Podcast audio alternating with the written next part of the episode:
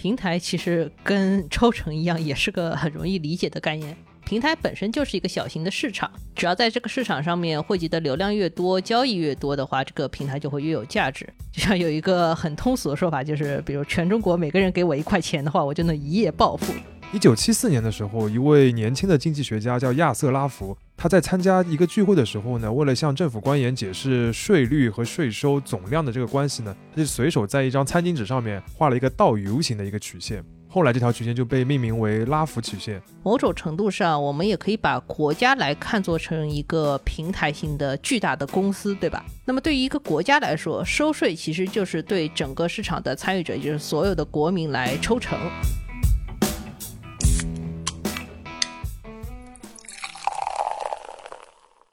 这里是商业就是这样。大家好，我是夏文杰，我是徐冰清。我们这档节目平时比较常见的话题是一个具体的商业现象，比如说一个公司为什么厉害，或者是一个新技术为什么能打开市场这样的一些例子。但我们今天呢，想讨论一个商业模式，或者说是一个名词，也是最近非常热度高的，就是抽成。嗯，抽成这个词变成话题的时候，后面往往还要跟两个字啊，就是过高。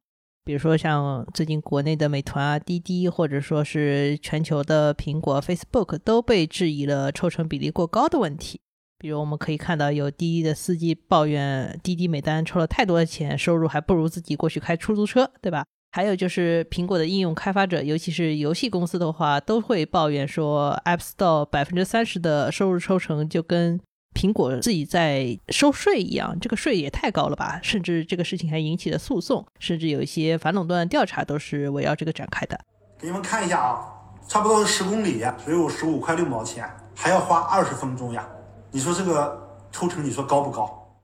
只要你敢打开特惠啊，一块五、一块六毛钱，就这个样子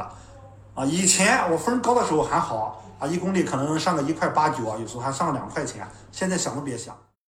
所以说，滴滴的抽成远远高于我们司机的抽成，因为它没有任何费用，它就是一个人工广告的投入。它有什么费用？我们一一人一台车，全国多少台车？所以说，老铁们，永远吃亏的是我们司机。对于这个抽成过高的质疑啊，其实已经逼得有些公司开始要公开自己的账本了，对吧？比如说前面提到的滴滴。他在五月七号的时候就回应了抽成过高的问题，然后他的这个回应方式就是公开了自己的这样一笔账。他就说，在他这个网约车的业务当中，支付给司机的补贴和分成一共是占这个乘客应付的这个金额的百分之二十点九，就大概五分之一。然后这个二十点九里边呢，有十点九是给乘客的补贴的优惠。还有剩下的百分之十呢，里面有七点九是经营成本支付的手续费啊、垫付的费用啊等等的，最后剩下的三点一是这个业务本身的利润率。同时呢，他也承认这个滴滴上面确实会有一些抽成比例过高的，高于百分之三十的订单，但是呢，仅占所有订单的百分之二点七左右。刚刚报了那么多数字，意思就是说，滴滴表示它的抽成其实也没有那么高，留给自己的利润率也没有那么高，就是这么个意思。嗯，这期跟听众们预警一下，我们可能会有一两次类似于之前肖老师进行的口算过程，但是其实不会特别复杂。如果你们觉得这个过程挺复杂的话，那可能是因为整个体系或者制定规则的人本身把它弄得比较复杂。这个我们后面也会提到。包括滴滴去公开自己账本的这些现象的话，其实引发了我们的一些好奇。因为照道理来说的话，抽成是一个特别古老的商业模式了。做很多生意都需要中间环节，比如说我们自己印了一百本杂志，然后把这个杂志放到一个书店的书架上去卖。书店就是我们杂志到消费者的中间的这个环节。这个书店帮我们卖了杂志，总归要获得一些钱。那么我可以直接付他一笔钱，或者说每本杂志我们现在定价是四十八块钱，我们给他十几块。这其实就是抽成，这是一种很传统的规则。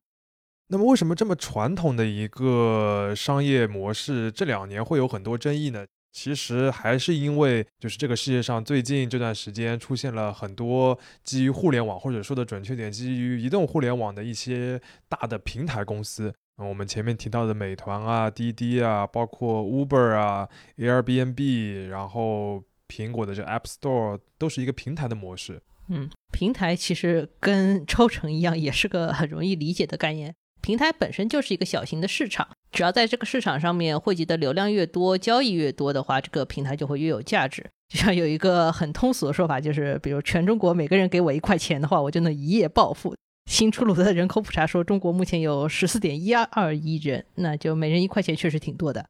这个是一个平台经常会说给投资者的一个赚钱的模式啊，但是这两年受到关注，其实是比较负面的，就是我们刚才讲的一个垄断的问题。因为我们普通人对于这些公司的一个直觉性的判断就是，这些平台你一旦生意做大了，或者涉足的领域非常多了，就会出现排他啊、涨价或者扭曲公共政策等等一系列的问题。像最近一段时间呢，就算得上是全球对于这些大品牌的或者大公司的一个反垄断的高潮期。像阿里前面一段时间因为二选一那个问题被反垄断的罚款非常的大。然后像苹果、Facebook，其实从二零一九年左右开始，就在欧洲、美国等等市场遭遇了一系列的诉讼还有质询。What's, to stop Apple from increasing its commission to 50%? We, sir, we have never increased commissions in the store since the first day it operated in 2008. There's nothing what? to stop you from doing so, is it?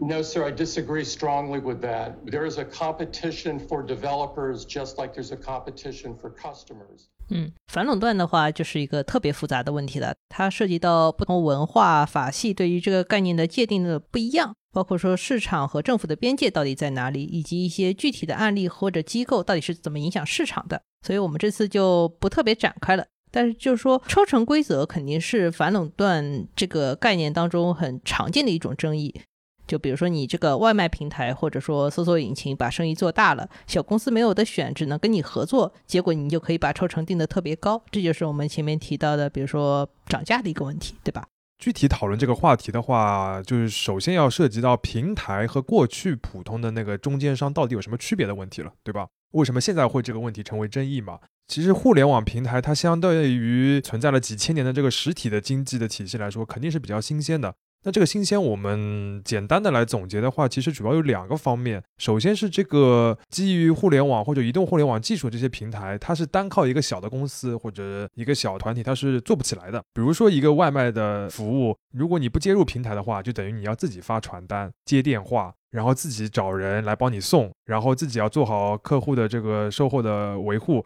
这个效率不一定很高，而且你要花费很多的精力，对吧？时间啊，物流的成本还一定会很贵。还有一个方面就是说，从比较朴素的逻辑来看啊，互联网平台确实有一定的资格可以获得更高的抽成，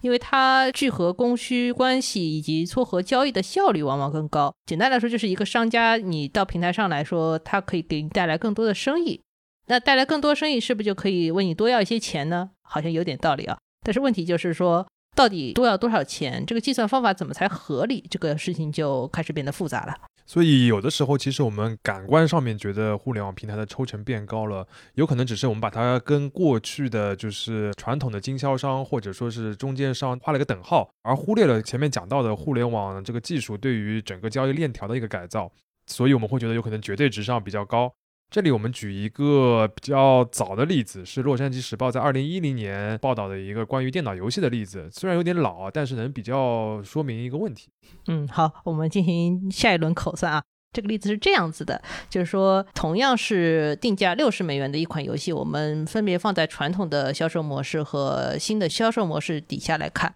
在传统的销售模式里面的话，这个六十美元里面要有十五美元付给一些零售商，比如说 GameStop。GameStop 那个时候还是一个实体的游戏店啊，不是现在美国散户的财富密码。然后扣掉十五块了，这是第一部分。第二部分的话就是平台版税许可费，这个是七美元。然后还有四美元是分发、包装、运输的成本。还有就是卖不出去的话，你还有潜在的退货成本，这个是七美元。一层一层扣到最后的话，六十块钱的游戏的话，发行商自己拿二十七美元，也就是说他拿了定价的百分之四十五。现在商业模式变化了，对吧？游戏的发行商把这个游戏放到了互联网的平台上面去卖，而不是在一些线下的实体的游戏店里面。那它这个价钱是怎么算的呢？简而言之，就是这个六十元的定价，它首先要扣除大概百分之二十左右的这个增值税，剩下来一部分钱呢，就会是简单的三七分成。这游戏的发行商自己能拿百分之七十，也就是接近于三十五美元的价格。那刚才我们那个数字是多少？是二十七。发行商其实是多拿钱了，而剩下的互联网的平台呢，它拿到的钱其实也是更多了，它的那个抽成比例其实是要比刚才的那个 GameStop 这些要多的，它拿到一共是十五美元左右。但因为他自己能够省掉发行商原本还要负担的那些分发啊、包装啊、运输的成本，所以说其实从发行商的角度，他相对也更能够接受平台拿到那个更高的抽成比例。嗯，但事情还没有完啊，我们只是讨论了，比如说卖一一份游戏的一个结果。如果说这是一款好游戏，这个游戏在网上大火，那么这个抽成规则就像刚刚肖老师说，这是一个皆大欢喜的效果，对于发行商和平台来说都能赚更多的钱。但是如果这个游戏本身不怎么样，或者它的售价比较低的话，那对于游戏的制作者来说的话，平台再去抽百分之三十的话，这个就让他们觉得有点艰难了。大家前面记得我们把这个游戏定价定到了六十美元，六十美元你想想换算成人民币的话，这是什么样的游戏才能卖这么贵，对吧？啊，就是主机游戏，对吧？对，我不玩主机游戏啊，但是我可能说知道，就是说现在另一种很热门的游戏都是，比如说小的工作室或者独立开发者开发的这种游戏的话，一般在互联网平台的定价只能卡到二十美元这个价位，因为一旦超过这个价位的话，很容易让玩家觉得不值这个价。那么，如果说二十美元，我们在经历刚刚这一个交税啊和平台抽成的过程以后，你就会发现就剩不了多少钱了。所以每卖出一份游戏，对于这些开发者都很重要，因为不卖到两三万这个量级的话，就是他们给自己开最低工资都有点做不到了，更不要说再收回原来的制作成本了。说到底啊，其实很简单，就是不论是怎么样的一个抽成规则，对于这个产品的供应者来说，它都是一个算总账的过程，对吧？它的目的就是要让自己最终能够赚更多的钱。我们都说薄利多销，但如果真的能做到多销的话，那么被平台多抽一点，这个利润薄一点也可以接受。但现实情况是，你这个规则已经定下来了，你这个利已经被平台规定的挺薄的了，但其实你还未必能做到多销，这就会出现一些问题。嗯，二零二零年底的时候，苹果就针对 App Store 的抽成规则进行了一个重大的修改，当年收益在一百万美元以下的 App，在第二年的抽成比例会减到百分之十五。这是一个很大的一个变动。总体来说，这是一个用来扶持小企业的计划。当然，看起来也能够吸引更多之前觉得抽成比例比较高的产品重新回到苹果的平台上。从商业的角度来说，苹果的这个降低抽成比例的做法其实是非常好理解的。你降低了之后，就能调动更多的积极性，或者是吸引更多的这些供应商，然后把这个市场做大。这个思路其实不仅是苹果这样的大公司用过。在很多个历史时期当中，美国这个国家的最高领导人也是这么认为的。这个事情其实挺好理解的，因为就是说，某种程度上，我们也可以把国家来看作成一个平台性的巨大的公司，对吧？那么对于一个国家来说，收税其实就是对整个市场的参与者，也就是所有的国民来抽成。然后这个抽成的话，他也要去设计我抽多少比较合适。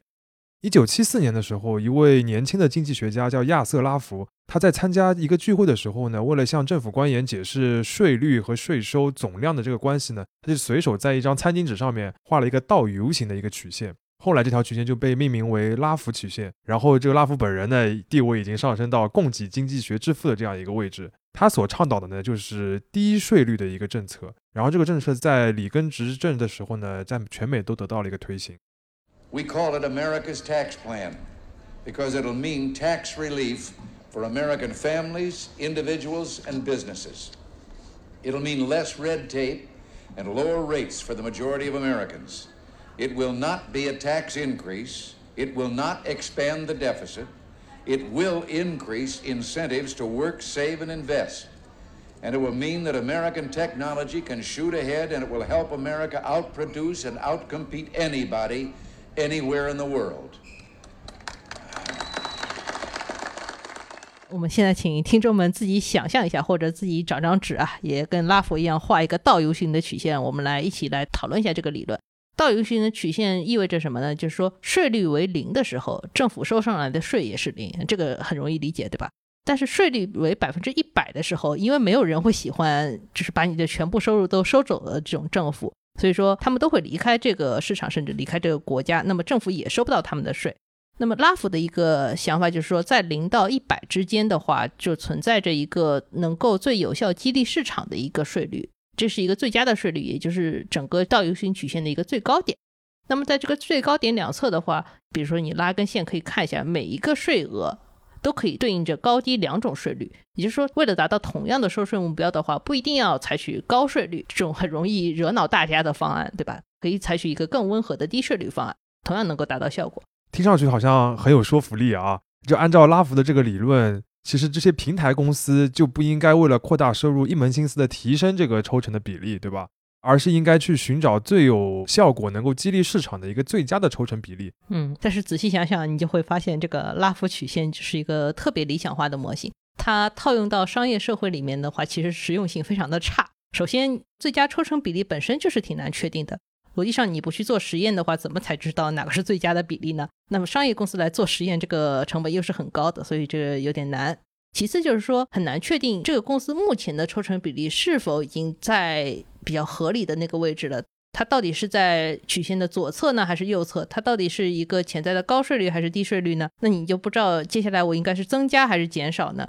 虽然说现实当中有很多更具体的测算模型，但是多少都是要靠试的。这个就我们前面提到试这个事情本身对于商业公司来说就是一个成本很高的做法了。所以是不是也可以这么理解，就是所有的平台公司现在在调整一些抽成的比例也好，或者具体的规则做法也好，都是在测试自己是否是接近了这个最佳的位置，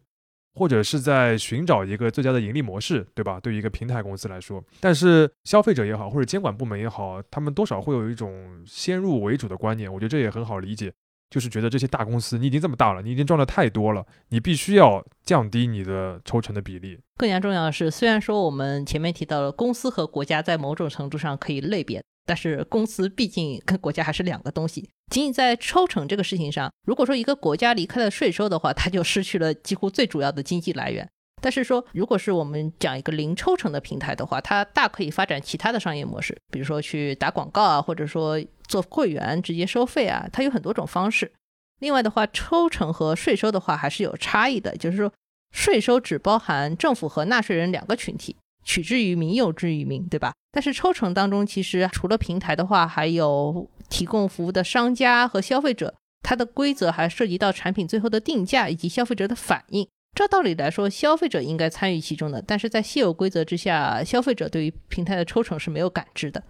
就比如说我们享受的免邮啊，或者说是非常便宜的外卖的派送费，其实你是不知道这个当中，因为这个价格比较低，而商家要接受多少高比例的抽成的。嗯，我们这里在最后插一句啊，就是说拉弗曲线本身的流行的话，是一个很有意思的经济学现象。诺贝尔经济学奖得主罗伯特希勒在他的一个最新的著作，那本著作叫《叙事经济学》里面，他对这个事情稍微有几个总结。他觉得拉弗曲线当时能够流行起来有三个原因。首先，因为它是个很简单的图形，对吧？所有人都可以画一个倒 U 型，而且它当时在这个故事里面还是被画在一张餐巾纸上的，这个其实是媒体很喜欢的故事啊。其次就是说，这个理论很容易理解，对于现实的解释力看起来也挺强的。最后的话，它其实是出现在美国需要改进经济政策的一个关键时期。也是经济学家罕见的成功指导了政府的一个案例，所以听上去它其实是一个，它其实是一个有点偶然的，而且它是一个被媒体包装出来的成功的故事，它不一定是真正成功的一个事情。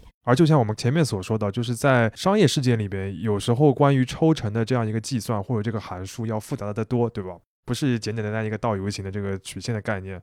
像我们前面讨论的苹果的抽成啊，其实已经是各大公司的这个抽成里面最简单的一个公式了，它就是一个简单的百分比，对吧？一元一次方程，所以我们能够比较容易的讨论它应该高或者应该低。但现实当中，其实很多的平台它的抽成的计算规则是非常复杂的，比如说有阶梯式的抽成啊，然后固定费用加不同的抽成比例啊等等的。比如说我们所在这个音频的领域，很多大的平台抽成模式就是这样的，比例还很高。但这个具体我们不在这边展开。我们后面会讨论到这个复杂的抽成的规则对于整个这样一个市场会有怎样的影响。嗯，本质上的话，抽成去讨论的还是薄利多销这两个维度。这个事情我们在一期音频节目里面肯定没有办法给出很明确的分门别类的介绍或者说结论，但是我们同样可以像前面讨论拉弗曲线一样来理解它为什么在这个时间点成为这个商业世界里面很重要的一个话题啊。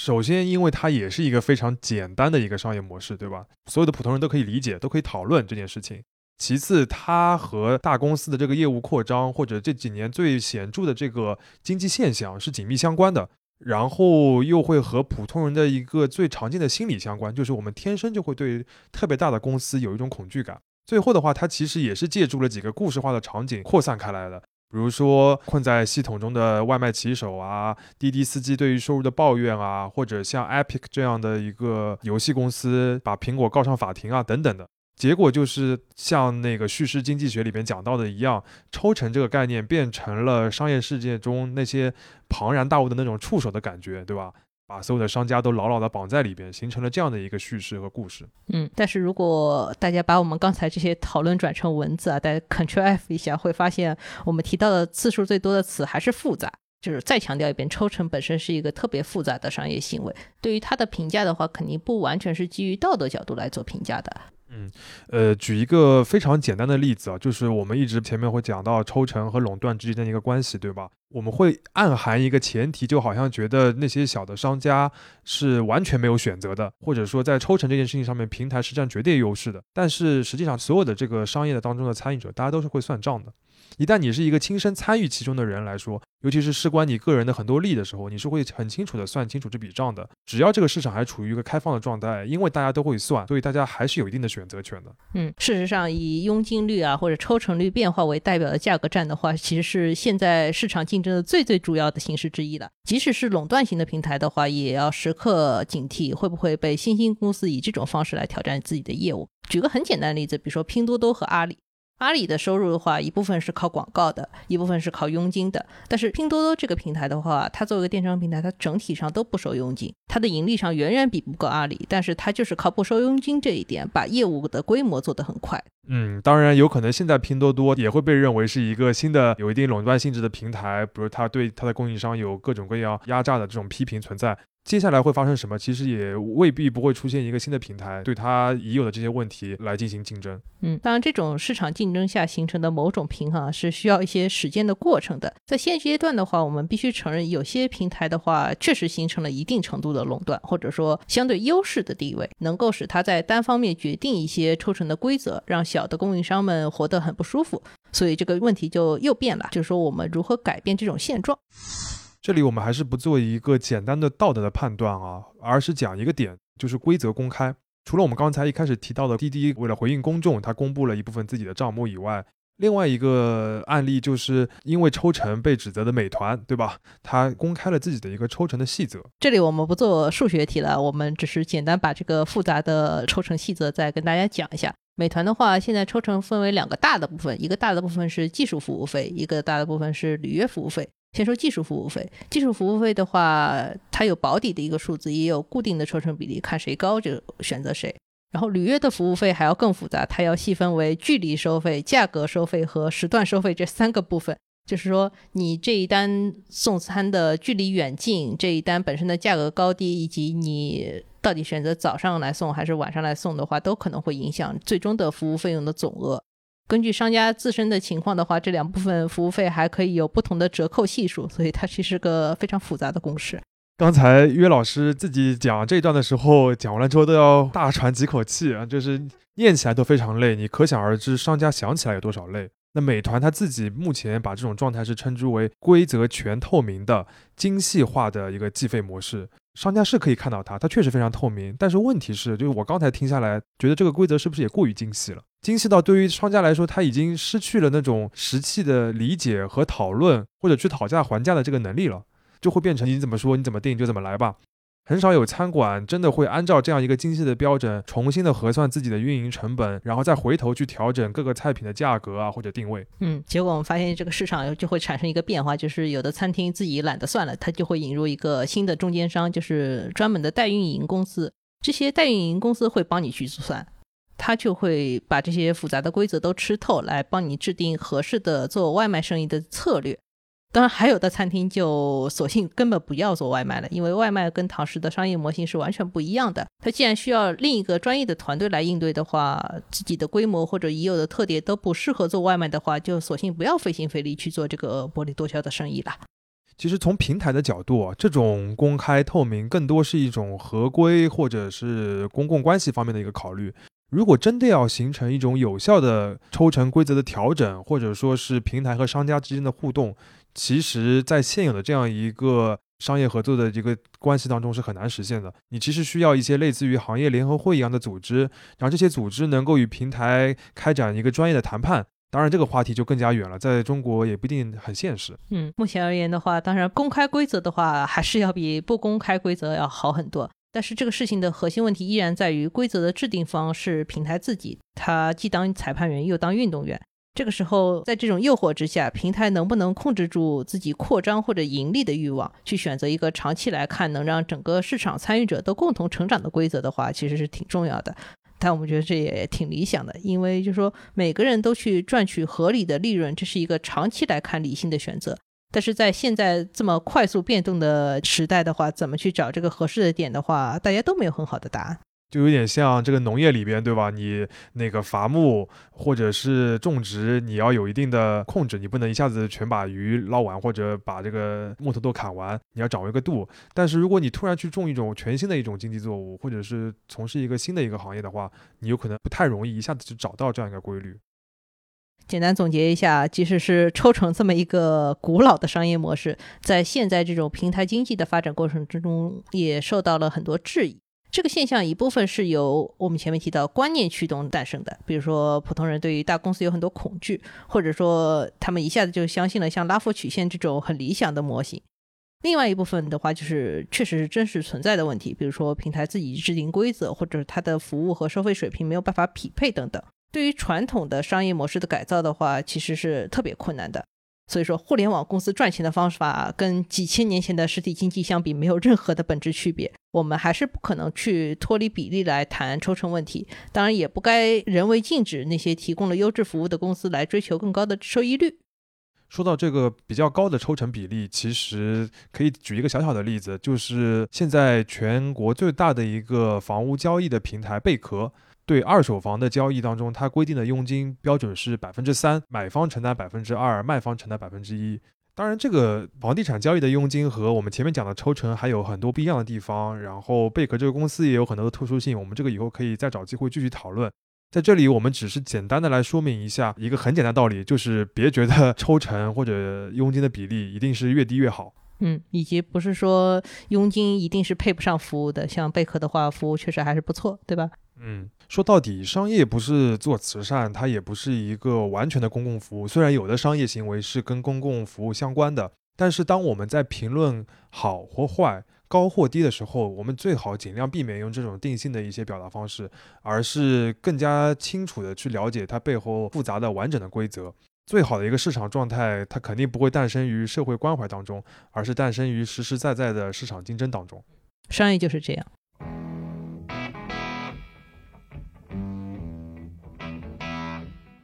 感谢收听这一期的商业就是这样。你可以在苹果播客、小宇宙、喜马拉雅、网易云音乐、QQ 音乐等平台收听我们的节目。微信公众号“第一财经 e magazine” 也会推送每期节目的内容。如果喜欢我们，欢迎你在苹果播客等平台给我们五星好评。也期待你在公众号或各个平台与我们交流，我们会尽量回复每一条留言。下期见。